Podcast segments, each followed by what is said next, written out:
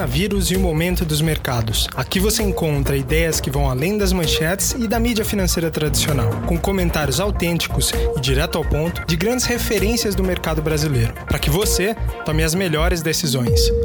Olá, investidores, sejam muito bem-vindos a mais um podcast. Aqui quem está falando é o Felipe Paleta. E eu estou aqui para a gente fazer um fechamento da semana nessa sexta-feira, que foi mais do que movimentada. Não podíamos esperar, né? No começo da semana pelo que vimos hoje, com certeza de conhecimento geral. Um dia que foi bastante agitado, com uma queda forte do Ibovespa. Nesse momento que eu estou gravando aqui, perto das quatro e meia, ainda, ainda um pouquinho antes de abrir o leilão de fechamento, o Ibovespa cai nesse momento perto de 6%, chegou a apresentar uma queda perto de 10%, quase atingimos mais um nível de circuit break, isso traria um novo recorde, né? Ele ficou por pouco, ele caiu um pouco mais de 9%, e o dólar, né, apresentou uma forte depreciação também, mais de 2% de depreciação. O dólar se firmou acima dos R$ 5,60 né, uma depreciação acumulada na semana superior a 8%, quase 9% de depreciação. O dólar saiu daquele patamar lá de 5,30, foi muito rápido para esse patamar de 5,60, né? Mesmo com algumas intervenções do Banco Central ao longo da semana. E é esse movimento de queda mais pronunciado do Ibovespa, ele descolou, claro, do ambiente internacional que apresentava alguma recuperação na esteira do que a gente vinha discutindo aqui ao longo da semana de recuperação do preço do petróleo no mercado internacional. Hoje o Brent negociando perto de 21 dólares o barril. Isso trouxe margem até para que Petrobras caísse um pouco menos do que as empresas domésticas e segurou um pouco o índice. A gente vai entender aqui um pouco os seus reflexos. E essa queda vem não só pelo anúncio né, de pedido de demissão do agora ex-ministro Sérgio Moro do Ministério da Justiça, mas especialmente pelas declarações né, muito fortes e enfáticas, comprometendo em grande parte o presidente do executivo, né, o Jair Bolsonaro. E, e assim, não vou entrar aqui no, nos méritos de tudo que ele falou na declaração, acho que todo mundo vai cansar de ouvir isso hoje no, no Jornal Nacional, vai ouvir bastante também nas mídias sociais, vai ouvir também no final de semana aos montes. Mas eu gostaria de destacar aqui principais duas falas né, do, do Sérgio Moro, foram bastante enfáticas né, e que mostram e comprometem grande parte da base de apoio do Jair Bolsonaro nesse momento. Muito já se falava no começo da semana que a gente já tinha alguns pedidos sendo protocolados para que fosse iniciado algum processo de impeachment contra o Jair Bolsonaro especialmente pela forma como ele conduziu a crise do coronavírus. Vamos lembrar que até o Trump, que tem uma postura mais agressiva no mercado internacional, uh, fez a retratação, né, à medida que percebeu a gravidade da crise, adotou uma postura mais cautelosa, focando no lockdown da economia. Claro, pensaram também numa proposta de retomada, mas foi um pouco mais parcimonioso. Aqui a gente viu uma resistência muito grande do Bolsonaro, chamando também a população às ruas. Isso trouxe um agravamento na crise política muito forte, especialmente no momento onde a gente tem também instalado uma crise econômica é, relacionada também a uma crise de saúde pública e uma crise fiscal, né? No momento que a gente precisa gastar e não tem de onde tirar recursos. E, como eu falei aqui, as falas que pegaram bastante os pontos de apoio do presidente foi o fato de que o Sérgio Moro destacou que mesmo durante né, o período mais grave em termos é, relacionados à corrupção, que foi a grande bandeira do Bolsonaro, né, para as eleições em 2018 foi o fato dele ter destacado que nem nesse momento mais agudo né, de corrupção no país a gente não viu uma interferência tão grave na Polícia Federal como de, conforme defendeu uh, o Sérgio Moro. Eu ainda não tenho aqui o pronunciamento do presidente para trazer aqui a versão dele. Ele vai falar um pouco mais tarde do que eu estou gravando aqui o áudio. Mas o que ele disse ali é que não houve uma interferência, que, como ele disse, que o presidente mesmo apontou para ele, é uma decisão totalmente política. Né? Então, em grande parte, isso justifica o porquê da tomada de decisão de saída do Sérgio Moro, que diz que a partir dessa tomada de decisão, né, acaba-se aquela proposta de ter uma carta branca para poder delegar as funções ali dentro. E ele fala que não só, e ele deu declarações que não só isso aconteceu, mas como o presidente deixou claro que queria ter acesso privilegiado a informações e ele poderia se beneficiar, claro, dessas informações. Vamos lembrar que os filhos dele, que são muito ativos, né, têm sim algumas denúncias relacionadas à própria família do, do Jair Bolsonaro, então teria um interesse direto dele, que seria com certeza inconstitucional e muito se discute aqui, fica muito mais forte nesse momento, o debate em relacionado à abertura de um novo processo de impeachment. É, por enquanto a gente está amadurecendo aqui toda essa discussão, tentando entender todas as suas primeiras derivadas e as derivadas seguintes, mas com certeza a gente vê uma deterioração do cenário, muito se discute se isso poderia levar a também saída de outras frentes do governo, de pessoas importantes, como é o Paulo Guedes no Ministério da Economia, que também trouxe sustentação para o governo do Jair Bolsonaro. Vamos lembrar daquele começo bastante conturbado em 2019 relacionado à aprovação das reformas, e mesmo assim tendo um corpo bastante técnico, uh, o Jair Bolsonaro conseguiu né, obter um breve sucesso em 2019, não no campo político, né, a gente vai lembrar da rixa ao longo de todo o ano junto à Câmara dos Deputados, também ao Senado, mas nesse momento muito mais evidente. A gente já vê também o PT tentando se aliar para conseguir também ah, juntar argumentos né, para protocolar um pedido de impeachment. Claro que nesse momento eles não querem usar só o argumento né, do Moro que ele apontou ali, precisa ser também apontado as provas de tudo que ele falou, como, uh, claro, alvo para que isso sirva né, de, de base para protocolar esse pedido, até porque vamos lembrar que foi o Moro que uh, fez a caça às bruxas dentro do PT e levou também à prisão do ex-presidente Lula. Uh, mas agora também eu trouxe hoje, a gente vai discutir mais isso à medida que vocês vão ouvir aqui o Leonardo Pontes, que é nosso especialista de small caps, falar também da leitura dele relacionada mais ao mercado, né, saindo um pouco desse ambiente mais macro, ele vai falar o micro, o que, que é importante, se a gente entrar num processo de impeachment, o que, que pode acontecer, quais são os reflexos das empresas, ele também traça um paralelo recente, né? Porque a gente acaba de viver um processo de impeachment, né? Que aconteceu ali no começo de 2016 da ex-presidente Dilma Rousseff. A gente pode vir a viver uh, um novo processo de impeachment. Ele vai discutir isso bastante, né? Então vale reforçar aqui que foi um movimento de bastante estresse. Nesse momento a gente tem que ter um pouco de cautela, tentar entender uh, quais são de fato os reflexos de longo prazo para a gente conseguir adaptar dentro do nosso portfólio portfólio. Vai destacar que no começo dessa semana, né, no meio da semana, a gente discutiu bastante sobre a forte alta do Ibovespa, desde a mínima, né, que bateu lá perto dos 60 mil pontos, subiu mais de 30% até chegar ali, superar os 80 mil pontos de volta, sem ter também, é, sem ter também né, apresentado grandes sinalizações de melhora dos fundamentos de longo prazo, então a gente discutia que faria sentido naquele momento se manter um pouco mais cauteloso com uma posição de caixa, também proteções em dólar e ouro, especialmente o dólar protegeu hoje mais o portfólio por ser um assunto mais relacionado ao ambiente doméstico, mas como a gente também enxerga riscos fora né, desse ambiente doméstico, a gente também tem sugerido você ter uma parcela do seu patrimônio, algo entre 5 e 10% do seu patrimônio entre dólar e ouro para você conseguir se proteger em situações como essa. Mas eu vou deixar você aqui então com a opinião do Leonardo Pontes e a gente volta para discutir no final. Olá, boa noite a todos. Leonardo aqui. É sempre um prazer vir falar com vocês, dar um pouco da nossa visão do mercado, o que a gente está acompanhando ao longo das últimas semanas. E, claro, o assunto que domina todas as mesas de negociação do mundo inteiro é sim quando é que a gente começa a ver o fim da pandemia e quais são os verdadeiros efeitos do Covid-19. A gente fez uma análise bem grande aqui na inversa de vários índices de ações do mundo inteiro, desde Ásia, Europa, Estados Unidos e, claro, Brasil.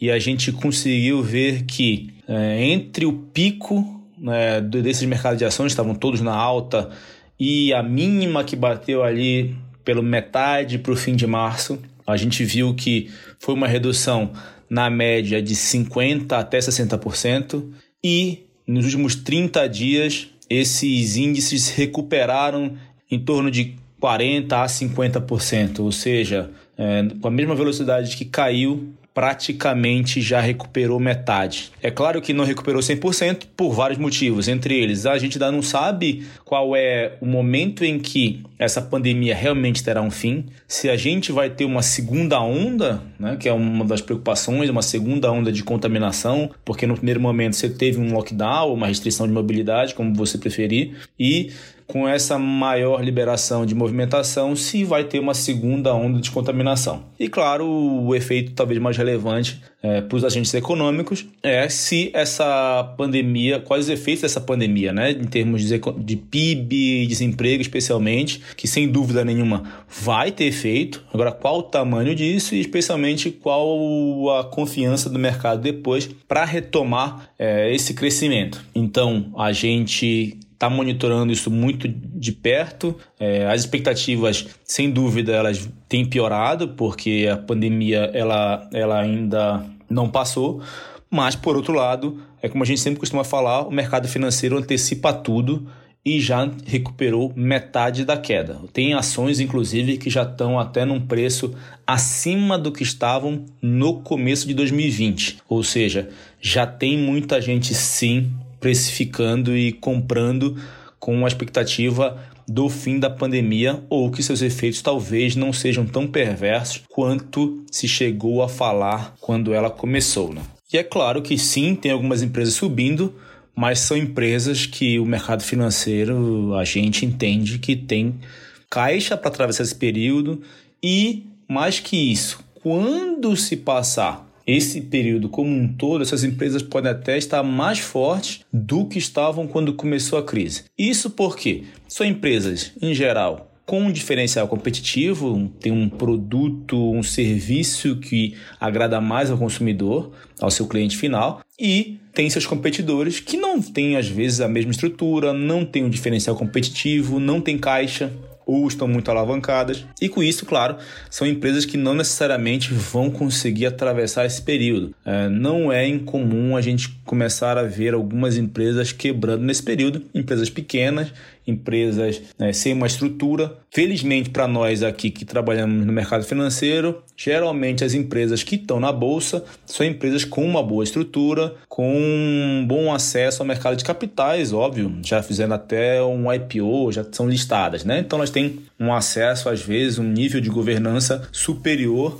a outras empresas. Entretanto, claro, essas empresas elas competem com empresas também que não estão listadas na bolsa. E essas outras empresas não listadas, por vezes, não vão conseguir atravessar esse período que a gente está passando. E isso faz com que, num primeiro momento, claro, a crise afeta todos, então a gente deve sim ver redução de crescimento, redução de receita, em alguns casos, nas empresas. Por outro lado, quando a gente olha para um horizonte maior de 3, 5, 10 anos, essas empresas que são líderes de seus setores, que têm um diferencial competitivo, que tem uma boa estrutura financeira, tem caixa para atravessar esse período ou acesso ao crédito, essas empresas vão estar tá, né, numa situação melhor do que estariam se não tivesse ocorrido a crise. Isso que às vezes pode ser até meio paradoxo para algumas pessoas. Mas a verdade é que sim, é um mundo competitivo e nessas horas as empresas que conseguem ter um melhor acesso a pessoas, a capital, a recursos, são as empresas que vão sim atravessar esse período e, portanto, vão estar mais fortes lá na frente. Mas aqui é Brasil. E como eu falo sempre, atravessar a pandemia no modo fácil é para os fracos. Não bastasse tudo isso que a gente está vivendo aqui com essas diversas complicações que podem surgir só da pandemia. Hoje tivemos a demissão do ministro Sérgio Moro, é, com acusações relativamente graves em relação ao presidente Bolsonaro. Era um ministro que sim foi uma das bandeiras da campanha do Bolsonaro e muitas pessoas apoiavam o Bolsonaro com base no discurso do combate à corrupção. É, o ministro Sérgio Moro saiu fazendo algumas acusações em relação aos pedidos que o presidente Bolsonaro teria feito é, em relação à troca de comando da Polícia Federal para ter acesso a relatórios. O que a imprensa agora noticia é, claro, que isso sim pode configurar um crime de responsabilidade e, portanto, resultar em um processo de impeachment do presidente Bolsonaro. Para nós do mercado financeiro, essa obviamente não é uma notícia boa, pelo contrário, é uma notícia bem ruim, porque a gente acabou de viver um processo de impeachment, tá? Foi ali de 2016 da Dilma. É... A gente viu como ficou ruim depois qualquer outra medida que o governo quisesse tomar para poder avançar com qualquer reforma que fosse para melhorar o país. Então, desde o momento em que se inicia o processo da Dilma é, até o seu impeachment final, foi um momento muito ruim em termos de avanço de reformas. Depois disso, a gente teve ainda alguma tentativa com o Temer é, só que aí veio o Wesley Day, que aí também acabou o governo do Temer, e nisso a gente ficou, dos quatro anos que deveriam ter sido o mandato da Dilma, a gente ficou dois praticamente à deriva. Então o risco aqui, mais uma vez, é se essa conversa de impeachment não avançar, a gente ficar mais um ano em processo de impeachment, e aí, obviamente, nada anda, nada avança. É, e depois disso entra outro presidente que a gente não sabe quais vão ser as suas medidas econômicas, o que ele vai fazer em relação ao país. E esse é um ponto né, que a gente tem que olhar nesse momento. Por outro lado, e uma coisa sempre importante se ter em mente, é que o que a bolsa reflete e o preço das ações refletem, ainda que seja no longo prazo, não no curtíssimo prazo, no curtíssimo prazo você tem sim muito ruído, é o quanto as empresas crescem, o quanto elas geram de caixa, o quanto elas têm de lucro. Então, ainda que esse processo ele avance, o que vai acontecer na prática é: a gente não deve ver crescimento de bolsa nos próximos 12 meses, se esse processo de impeachment avançar, os preços realmente vão ficar numa volatilidade maior até do que a gente está vendo agora. Num segundo momento, a gente vai ver a mesma coisa que viu em 2016 até o final de 2019, antes dessa pandemia, que é uma supervalorização, uma altíssima valorização dos papéis. E claro, a gente sempre vai estar acompanhando quais são os papéis que a gente acredita que possam avançar mais nesse momento de acordo com aquilo que a gente acredita dentro da série. Então, sim, é mais uma notícia que a gente tem que monitorar. É, Brasil realmente não é para amadores, é como dizia o ex-presidente do Banco Central. É, no Brasil, até o passado é incerto. Mas a gente está aqui realmente para isso mesmo, para analisar, para fazer conta e tentar atravessar esse período, mais um período turbulento, da melhor forma possível. Mais uma vez, obrigado pelo convite. É sempre um prazer participar aqui do podcast. E agora chegou a minha vez de fazer um convite para você que está nos escutando. Terça-feira, dia 28, às 9 horas da manhã, a gente vai fazer um webinar explicando como atravessar esse momento da pandemia e agora, claro, com esse novo fator, vamos trabalhar o final de semana como atravessar também esse período de talvez o início de processo de impeachment. E ainda que ele não caminhe, sem dúvida a gente vai ter muita volatilidade na bolsa daqui até duas, três semanas, ou se o processo de impeachment avançar, mais um ano, como eu falei aqui no podcast. Então eu espero você lá. A gente está montando material muito profundo. Temos um dever de casa grande agora, porque com essa notícia né, da demissão do Sérgio Moro, sem dúvida é mais um fator que se soma a esse momento aqui no Brasil. Mas como eu disse, o, a gente está aqui para isso mesmo e eu aguardo você lá. Um forte abraço. Bom, é isso aí, pessoal. Como vocês viram no comentário do Leonardo Pontes, a gente pode sim ver nesse primeiro momento, se a gente tiver protocolado um novo pedido de impeachment, um forte estresse no mercado que pode durar aí até um ano ou mais do que isso, né? Vai depender dos seus reflexos, o que a gente vai ver no meio do caminho.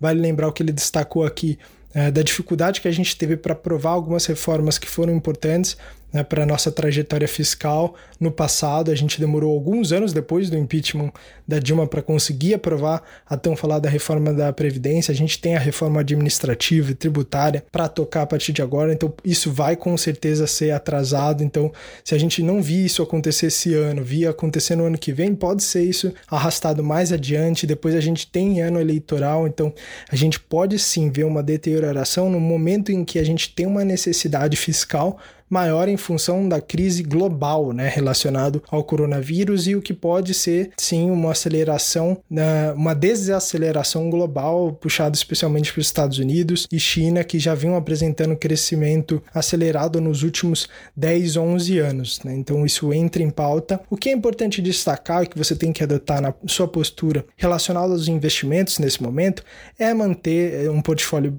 diversificado, como a gente vem falando, com proteções por um momento como esse, se a gente tiver um aprofundamento dessa crise para que você consiga atenuar esses movimentos. Mas os aportes, né, num cenário como esse, eles também são muito importantes. Se você tem um horizonte de investimento de longo prazo, você está pensando em montar um portfólio para dois, três, cinco anos ou mais, o ideal é você aproveitar como os ciclos eles são longos, né? E com certeza a pandemia vai passar, a gente também vai ver uma, uma retomada do ciclo econômico global, isso vai acontecer, apesar de a gente ter, sim, poder ver uma deterioração mais grave da economia doméstica, os ciclos eles são longos, mas eles acontecem, como o Leonardo falou, a gente pode passar por um período de crise mais prolongada e pode ver um ciclo de valorização mais adiante, né? Então, nesse cenário, se você tem a oportunidade de aguardar por um longo período de tempo, você pode se aproveitar dos aportes, né? Você está aportando agora mês a mês, você vai fazendo novos aportes com salário, com fonte de outras fontes alternativas de renda.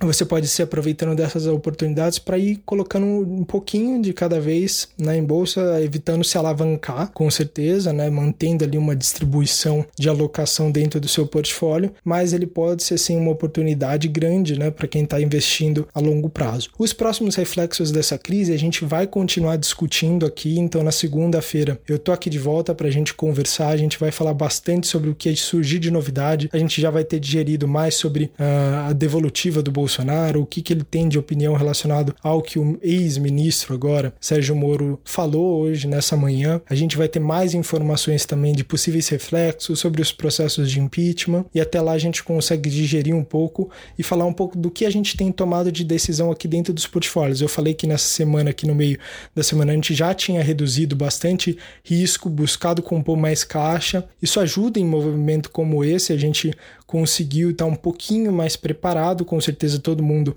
é pego por um movimento desse que ninguém está esperando, com certeza um cisne negro, mas é, é, é, importante que a gente seja minimamente ativo nesses momentos. A gente não deve ser totalmente passivo, especialmente porque o momento exige. Então, na segunda-feira a gente está aqui de volta. Eu espero que você deixe também aqui os seus comentários, o que, que você está gostando, qual a sua opinião relacionada aos conteúdos que a gente tem gerado. Deixa aqui os seus comentários, eu vou gostar bastante, eu leio todos eles. Um forte abraço e até segunda-feira.